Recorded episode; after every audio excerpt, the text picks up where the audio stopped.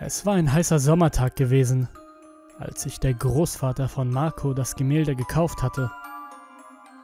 Ein angebliches Sammlerstück. Eher hässlich, wie Marco fand. Es zeigte einen Clown, der mit traurigem Blick alle fünf Finger zeigte.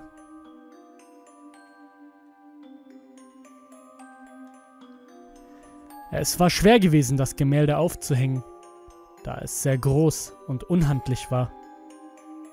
Es hätte tatsächlich ein ganzer Mensch in diesem Rahmen Platz gefunden. Nachdem sie es geschafft hatten, das Bild im Schlafzimmer des Großvaters aufzuhängen, legten sie sich schlafen. Es dauerte nicht lange an, denn die ganze Familie wurde durch einen heftigen Schrei aus dem Schlaf gerissen. Marco sprintete sofort aus seinem Zimmer in das seines Opas, aber kam schon zu spät. Dieser lag mit offener Kehle und stichendem Bauch auf seinem Bett und blickte mit verdrehten Augen in zwei Richtungen gleichzeitig. Einmal zur Tür, aus der Marco gerade eben erst gekommen war, und einmal zu dem Gemälde über ihm. Der Clown darauf guckte nun normal und zeigte noch vier Finger.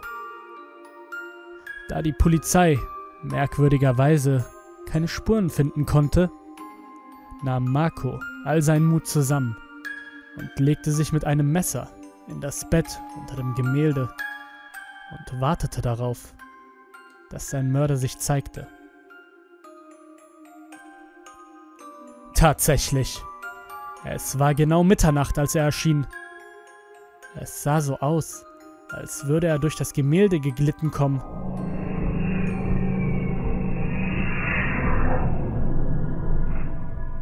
Beugte sich mit einer verrosteten Machete über den Jungen.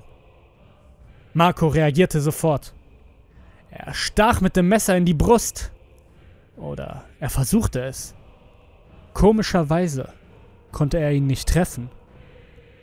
Der Clown kicherte nur heiser und trennte Marco mit einer sauberen Bewegung den Kopf vom Hals. Seitdem zeigt mein Gemälde amüsiert drei Finger. Ja, genau. Ich bin es. Lustige Wendung, nicht wahr? Ich habe euch diese Geschichte deshalb erzählt, weil ich noch nach Opfern suche. Und der heißeste Kandidat bist du. Ja, ganz genau du vor dem Bildschirm, der sich gerade dieses Video anhört. Du willst doch einen glücklichen Clown, oder?